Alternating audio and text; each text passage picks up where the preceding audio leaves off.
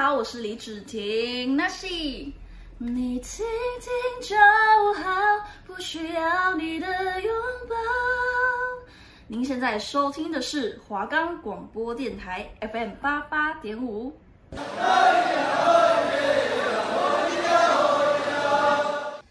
大家好，欢迎来到奶后原住民大小事，萨里嘎嘎马波罗。我是来自台东关山德高达古范部落的阿美族，族语名字叫做哈娜。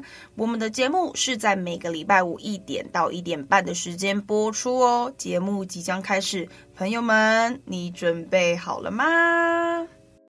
我们的节目可以在 First Story、Spotify、Apple Podcast、Google Podcast、Pocket Cast、SoundOn Player，还有 KKBox 等平台上收听，搜寻华冈电台就可以听到我们的节目喽。嗨，大家好，我是韩娜，欢迎收看本集的奈后原住民大小事。大家这个礼拜都过得好吗？嗨，大家好，我跟大家讲，现在在录的这个阶段。这个当下就是 right now，我没有吃任何东西，而且我现在录是差不多一点多，快两点，一整天哦，我完全没有吃东西。我现在可能有点迷迷糊糊的头脑，你知道吗？但是好啦，其实我这样很不健康啦，大家一定要早餐、午餐、晚餐都一定要吃，不要就是。就是少吃，少吃任何一餐，其实对好像对头脑都不太好哎。对啊，因为其实我前面已经重录好几次，因为我前面不知道我在讲什么，就是不知道我头脑在干嘛，就是没有使不上力啦，就是还没有唤醒，因为还没有吃东西，因为我需要热量。好啦，我等下答应大家好不好？我等下我等下录完，我就马上去吃东西。好啦，反正就是这个礼拜啊，其实还蛮多事情的，就像是我前几天我去。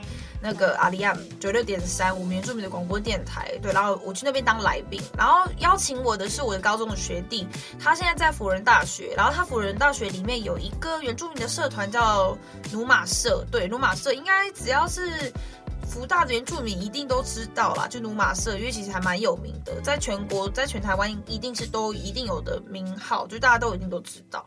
然后在里面是当会长这样，然后他就是邀请我到他的节目，因为他们应该是福大好像有跟中广那边有一些小合作，都有小合作，然后就是会请里面的学生，然后一起去那边录一个节目这样的，然后他们都可以自己就是自己创作，然后发展，看你们想要用怎么样的形式的节目都可以，这其实还不错，就是他们自己像我的学弟，他之前是做体育，其实我已经去。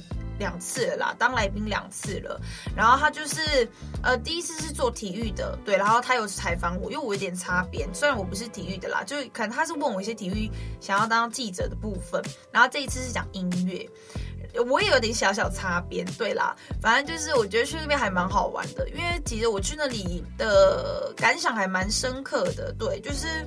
应该讲说体悟蛮深的啦，因为我其实很喜欢唱歌，也很喜欢音乐这一块，但是就是没有一个没有一个平台，或者是没有一个机会，我觉得啦，没有没有办法让我去展展现展露我自己这个部分，对，然后所以我自己就还埋，就是有点遗忘埋没了我这个才能，对。反正就是我希望啊，我去给他们呃采访之后，我就是有提醒自己，我也觉得说，哎，其实我有这个才能，那我要拿去用在哪里呢？然后就是希望大家可以多关注我 IG 啦，就是我也希望自己可以快点 cover 一首歌，或是多唱歌给大家听。对，其实还蛮多人给我一个 feedback，是希望他们可以再听到我继续唱这样。其实还蛮，我觉得还蛮有意义的啦。对对对对，然后之后啊，我上一集不是跟大家讲说我去面试新工作嘛？对，我就是去面试新工作，然后我已经上啦。好了，我就是去跟大家讲，就是因为我之前是在干杯的黑猫屋上班，然后就是每天刷刷锅子什么的，就以前这小公主，你知道吗？只要跟大家跟家里拿钱就已经有钱就有钱，这样不需要出去赚，就没有什么压力。啊，我现在就是买了新车，然后有了车贷，然后我就是需要需要钱嘛，所以我就是每个礼拜每一个月都一定有。一定的压力。这样一部分其实是因为我是体育新闻，那体育新闻其实都在早上拍或者是下午，那其实都会跟我上班时间撞到，对，基本上都会撞到，所以我排班时间就很少。所以我这一次我就去了，只要是文大的学生应该都听过 Burger O'Clock 吧？对，就是天母的一个非常有名的汉堡店，他们是从晚上七点开到凌晨三点，就是而且里面就是怎么讲，就是他们的音乐都超好听，就是会整个想要动起来。就你就吃你吃 burger 的时候，你就整个心情超好，你知道吗？就是在那个汉堡世界，对于我其实去那边吃过非常多次，我就很喜欢里面的气氛跟氛围，还有他们的呃员工给我的感觉，就是很 free。然后之后我就反正我就去那边应征了，之后。我就进了之后，然后我昨天去面试，然后之后他就跟我直接约时间，然后要试做三天，连三天，我觉得还不错哎，就是虽然是从晚上七点到三点啦，我是觉得还不错，因为我觉得有一部分是因为我要漂亮，我一定要漂亮，因为我在干杯上面，我在干杯里面就是都一定要穿制服，对，我们都一定会穿制服，然后有一些规定，可能说不能做指甲，那这一点我就其实。觉得很 care 这一点，因为我就很喜欢做指甲。可是我也因为我在那边做了也差不多五个月，要六个月，就是已经要半年了。可是我都没有办法做指甲，就是想想要漂亮啊，你知道吗？虽然做指甲每个月都很花钱，但是就很漂亮，就很好看啊。就是我觉得。换工作这一个过程，其实还对我来说蛮困难的，因为我本来就是一个很重情重义的人，我其实有一点舍不得干杯，因为里面的人啊，还有遇到一些事情，其实都对我来说都还蛮有意义的，像是，呃，每一个礼拜都会有一个阿伯，然后他就是点我们的刷刷锅，对，然后他就坐在一一人桌那边，然后都会点日本和牛标准的。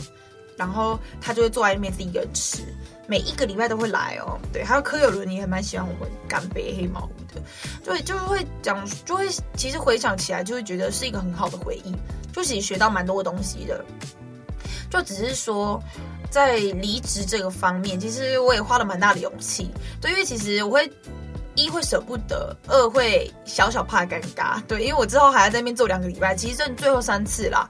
那其实我也是很珍惜每一次的上班时间，还有在那边学到的每一件事情。反正我觉得，maybe 我觉得每一个人都会经历到一些可能要呃辞职啊的时候，但我觉得。我觉得有勇气离开，然后去更好的地方，然后去发展出不一样的自己，发现不一样的自己，我觉得也很不错啊。对，我觉得，对啦，离职就是一个还蛮需要学的功课啦。对啊。好啦，那我们废话不多说，那我们就来到我们原住民一点通的时间啦。就是每个礼拜就是要跟大家介绍不一样的族群。那今天呢，要跟大家介绍周族。对，我们周族。那周族啊，现在在台湾总人数，它是截止二零二二年的二月，就是这个月，这今年的二月，总共有六千七百零三个人。那其实数量真的非常少。那它的分布地区有在呃台湾的嘉义县的阿里山乡跟高雄市的那玛下区。那我等一下会讲到我们的族群分类、社会组织，还有岁时记忆，还有族群的起源。那我讲到族群的分类啊，就在明治的三十二年，就是一八九九年，伊能嘉矩还有。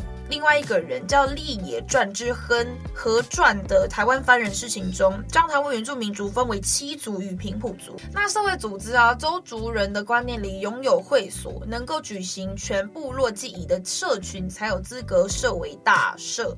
那也是有一个完整的政治的实体。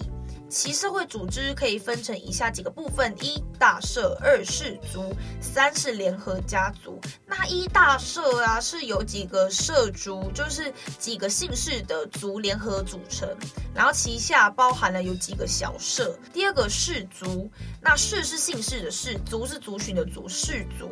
那它是由几个联合家族组成的，可能是有血缘关系，但也有可能是没有血缘关系的，同一个姓氏的族别之间都。禁止通婚。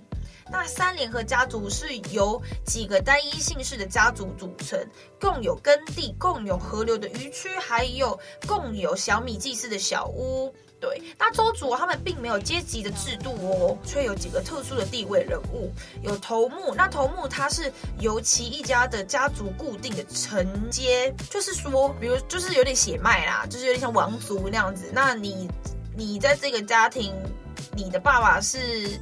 头目，那有 maybe 你你是长子的话，你就是头目这样，我是不知道，但是他是说就是有一个家族这样子延下去。那第二个是真帅，他是指战争猎手的指挥官，有时可能也是头目哦。那如果战事频繁的时候，会有好几个真帅，还有勇士，在战场上有特殊功勋的族人。那周族的集会所，他们称为叫库巴，但仅该部落是只有男生可以进入的哦。那不是部落的人跟女性都不得进入。好，那他们碎石记忆呀，周族部落中最重要的记忆是播种记，还有小米收获记，还有玛玛雅士比的战祭三大记忆。那周族一年一度的玛雅氏比战绩，那目前分有达邦还有特富也分别举行祭典仪式哦。那它的族群起源呢、啊？那目前呢、啊，学界认为和周族祖先有直接关系的族群是。伊吉亚纳的上层文化，那该文化可以追溯到新石器时代的晚期，就是差不多两千六百年前到两千之间。那还有金属器时代。那除了其年代可以和周族口述历史，那考古学家在伊吉亚纳的上层文化晚期的遗址中发现了一些棺材。那这些和周族的达邦群的埋葬方式是相同的哦。其中部分关口上面还发现了有相当多量的炭穴，那代表该族群可能账后是由墓穴上面放火烧的习俗。那这个也和周族的习俗的类似哦。那他们的族群起源是这样，那他们的神话传说啊，他们有树生说、蛇生说。那树生说就是相关上古时代哈莫神降临至大地，那哈莫神他用力的摇着枫树，那枫树的叶子就掉落后变成人类。成为周族还有玛雅族的祖先后，哈莫神又摇动了茄冬树，那落叶就变成了人类，也是成为了汉族的祖先。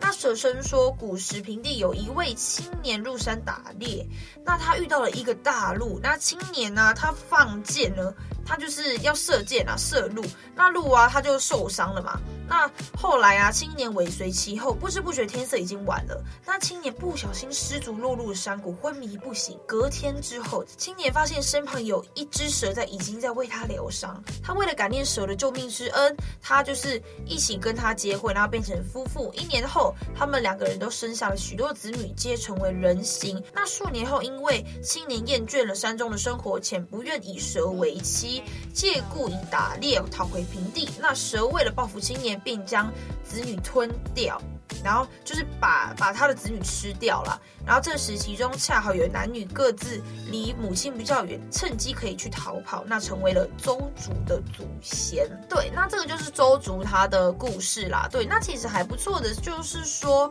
其实周族啊，他们的我觉得啦，他们的文化保留的挺好的。对，也希望他们可以继续这样子保留。好，那我们原住民一点通就到这边结束啦，拜拜。好的，接下来是我们为讲真啦的单元。那为讲真啦的单元呢、就是我们要跟大家介绍不一样的艺人这样子。那这个礼拜我要跟大家介绍的是萧敬腾。好啦，想必大家一定都不陌生啦，因为其实为什么我今天会介绍他？大家是不是都不知道他是不是阿美族？大家是不是都不知道？我今天就是要让大家知道。萧敬腾就是我们的阿美族啦，对。那萧敬腾呢、他其实我我想想看，他好像也没有唱过一些跟原住民有关的东西啦。但他唱歌是真的很好听。摇晃的红酒杯是摇滚吗？摇晃，摇晃啦，摇晃的红酒杯。那我先来介绍一下萧敬腾喽。那萧敬腾呢？他有一半的原住民血统。父亲是萧志远，母亲是林桂珍，是阿美族人，所以等于是他妈妈是阿美族人。对，哎，这里直接把他把他爸的名字写上去，哎，好 好笑。好啦，然后他他就是阿美族人嘛。那因为父母他们都是基督徒，那他从小时候就参加了社区的教会活动。他就读了台北市的万华区大理国民小学时，曾在国小三年级就抽烟。哎，为什么这个那么细节要讲出来？然后再读台北市双。方圆国民中学。那时他到上课的时候，中午就逃学。那十四岁的时候，他就涉及了一个斗殴的案件哦。那他在二零零二年的时候开始就读了沪江高中的室内设计科。那处于青少年期的他，他就是个性又叛逆，无心于课业，又经常打架伤人。曾经接受学校的辅导员的辅导，因为辅导员的一句“为什么不把打架的力气用到音乐上”，让萧敬腾找到了人生的目标，让萧敬腾也踏上音乐之路。是一张小学六年级时，他在家里偶然找到了一个 Bon Jovi 的专辑叫《Church》，让他有进一步想要了解。学习音乐哦，那母亲在他一再的苦求之下，让他到了附近的音乐教室，向音乐老师詹勋利学习爵士鼓。那在这段学习的历程三个月后，因为经济原因被迫停止，但是他仍然继续自己学习苦琴的练习。那经常一天呢、练习超过十个小时。那他十六岁的时候，他已经有能力。担任了爵士鼓的老师喽，那开始在音乐教室里教导小朋友打鼓，并且有感于自己本身的经验。那他在少年辅导组义务教导社区青少年打鼓，而因连续两届颁获台北市的善心人士奖。好，同时啊，萧敬腾他与他的二哥萧百成与友人共组了一个乐团。那萧敬腾他担任主唱跟鼓手。那他在驻唱啊，他出场时呢是二零零四年的到二零零七年。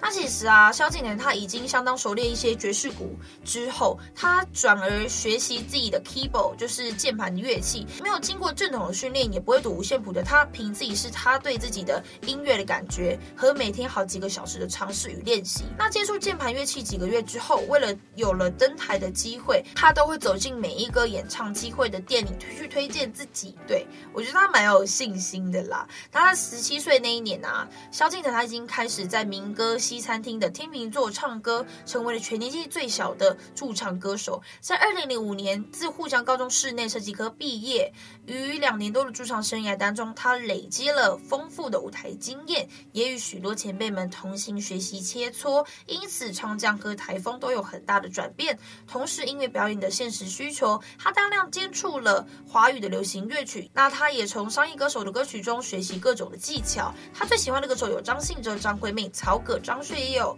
那英、孙燕姿等也经常表演他们的作品哦。对，其实这里写的还蛮细的啦。那其实他在二零零七年是成名的时候，其实我对他在《超级星光大道》还蛮有印象的，因为虽然那时候我才七岁。那他其实去星光大道里面，他就是呃去踢馆的。对，他不是去，他不是去里面竞争，可能是说想要第几名，他是去里面踢馆的。结果他就是吸引了非常多观众的注意啊，他已经被获选为二零零七年台湾雅虎奇摩十大新闻人物的。第三名哦，还有 Google 热门关键字，他们的影视旁人榜的第二名，所以他真的非常厉害啦。对，那他正式出道是在二零零八年到现在，那他在华纳唱片公司宣布了与萧敬腾签约四年。六月的时候，他以个人专辑《萧敬腾》的同名专辑正式发行。那他他筹备这个半年的专辑，集合了华语乐团的一线音乐人，包括五月天的阿信，还有 FIR 的阿庆。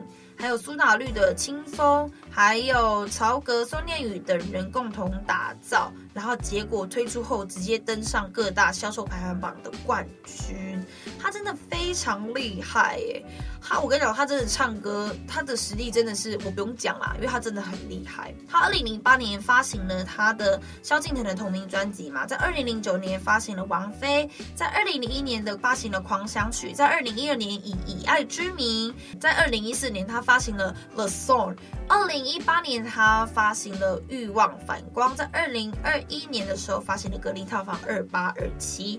那其实它里面有很多很好听的歌单，我一定要跟大家讲，他现在应该都听过。海芋恋吧，在 KTV 一定要必唱的啊。还有，呃，他其实还蛮多蛮好听的，像《Marry Me》，我跟你讲，在结婚的时候一定要放这首歌，对不对？一定要的。还有，我很喜欢听他的《只能想念你》，就放心去吧，祝你幸福和快乐，自由的飞，有点事在你身旁，对，就很好听。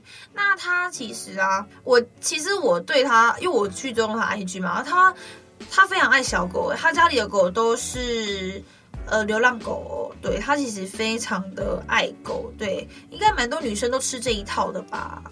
没有来开玩笑的。好啦，那我们接下来就来到了海啸听一下的阶段喽。接接下来就是要来播萧敬腾的《只能想念你》这首歌啊。我为什么会选择这首歌当这个礼拜的呢？因为其实应该怎么讲？因为其实《只能想念你》这首歌不只是可以带到感情上面，也是可以带到一些可能逝去的亲人或者是朋友。对，其实我我其实还蛮想念我一些已经离开的朋友，对，其实还蛮想念他们的。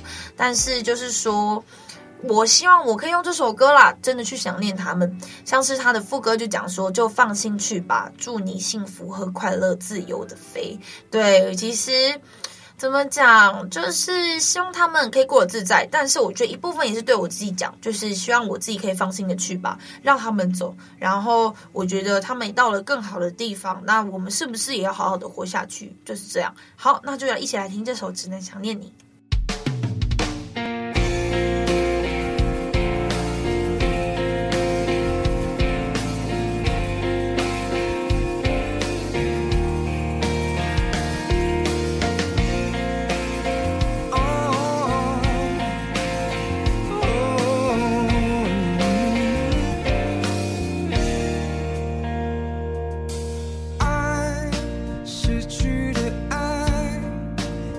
不回来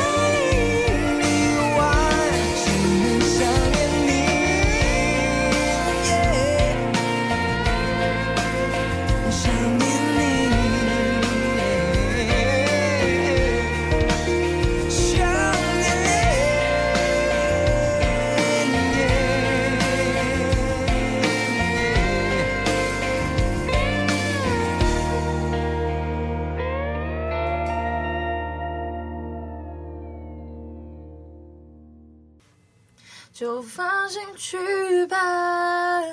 祝你幸福和快乐，自由的飞，有天使在你身旁。还是要唱一下啦，好啦，那接下来就是我们原名轻松讲的时候，那这个时候就是要跟大家聊一聊啦。那第一个先跟大家聊好不好？我们的华灯初上。华灯初上的凶手已经知道了，大家都看了吗？大家应该都看了吧？因为真的我超怕被爆雷，所以我第一天就看完了。哎，第二天，第二天晚上我就把它全部看完了，因为真的很怕被爆雷。因为那时候我还没看的第一天晚上，我就死不看 IG，不然有可能看到华灯初上就直接划掉，因为真的超怕被爆雷，我真的超讨厌别人爆雷的，你知道吗？好啦，那我就现在跟大家聊一下那个华灯初上的凶手，我直接讲好了，是哈娜跟阿达，我直接傻眼。哈娜就是，其实我在前面就已经。有一点感觉了啦，也不是说有点感觉，其实还蛮确定的，因为他最后在第二季的最后一集就江汉被撞嘛，被阿达撞，那阿达根本不可能去杀人呐，一定是跟哈娜有关。但是很多人我就看很爱爬迪卡的文，然后他们就说有可能是案外案，结果不是，结果真的是哈娜杀的。你看他也是哈娜，我也是哈娜，哎，真的也不要给我这样子哎，哈娜真的是不要给我忍不住。好啦，反正我，但是我真的觉得苏庆仪她真的很欠，很欠揍。我可能揍她一拳，但我不会把她杀死啊，就可能揍她去扁她两拳这样，我这样也爽了。但我不可能杀掉她。反正苏庆仪讲话就是很贱，她只能这样讲，她讲话就是很不留口德啦，可以这样讲。但是我跟你们讲，我我又用另外一个角度去讲，去听去看，哎，阿达很帅。阿达真的是爱死他的女人呢，他真的是拥护他的女人，你们知道吗？阿达真的是，他那时候还抱着他，跟他说没关系，我来处理。哦，我真是快爱上阿达哎，阿达会不会太帅了？阿达，我现在爱死他。好啦，我但是我希望我在做错事的时候，我男朋友不要，我男朋友不要这样子。继续默许我这样子做，还帮我还帮我藏尸，真的太可怕了啦！好啦，那接下来就是我最近看了很喜欢的电影，在 DC Plus 上面刚上的，叫做《青春养成记》。然后反正就是一个女生，她变了，她一夜之间就变成了红狸猫。然后让他中间里面就在讲说他怎么如何成长的，发现自己的错误，然后去做改变。其实我觉得，你知道昨天搞笑，我就昨天自己坐在。那个麦当劳，我跟你们讲，因为麦当劳他们最后最近出了新的那个嘛，新的那个很多像那个啊，板烤鸡腿啊，板烤鸡腿排，然后因为之前他这个都是我以前国小的时候吃的九号餐，应该大家都记得吧？这个就是九号餐，大家都一定要的。还有那个 Oreo 双倍的那个冰雪风，这个是超好吃，这是真的很好吃。还有那个呃，还有新的甜心卡，还有一个是叫什么啊？哦，地瓜地瓜薯条，对，我昨天没吃到，今天要去吃。但其实因为我本来就还蛮喜欢吃新的东西，然后就小也算小跟风啦。好啦，我昨天这题外话，然后反正我昨天就吃一些东西，然后我就边看这个《青春养成记》，我就自己就坐在那个麦当劳里面吃东西，你知道，然后就想说自己一个人时光，然后就看了这个电影。其实觉得，我觉得还蛮推荐大家去看的啦。就是我觉得就是。等大人转大人这样子，对对对，好啦，就是还蛮推荐大家去看的。好，那我们今天明明轻松讲就到这里啦。那今天就是跟大家介绍了我们周竹，还有我们的萧敬腾，跟大家介绍。好。那我们的节目就到这里结束喽。那下个礼拜我跟你们讲，你们一定要来听。我要来跟大家介绍是桑美娟。那桑美娟，你们去查，她跟邱军在《森林之王》唱的《思念》非常好听。那下个礼拜我也播给大家听，但是大家可以先预习一下，让大家更认识桑美娟。好，那这里是哪里好原住民大小事华冈电台，谢谢您的收听，我们下个礼拜同一时间见喽，拜拜，大家再见喽，就放心去。去吧，祝你幸福和快乐，自由的飞。拜。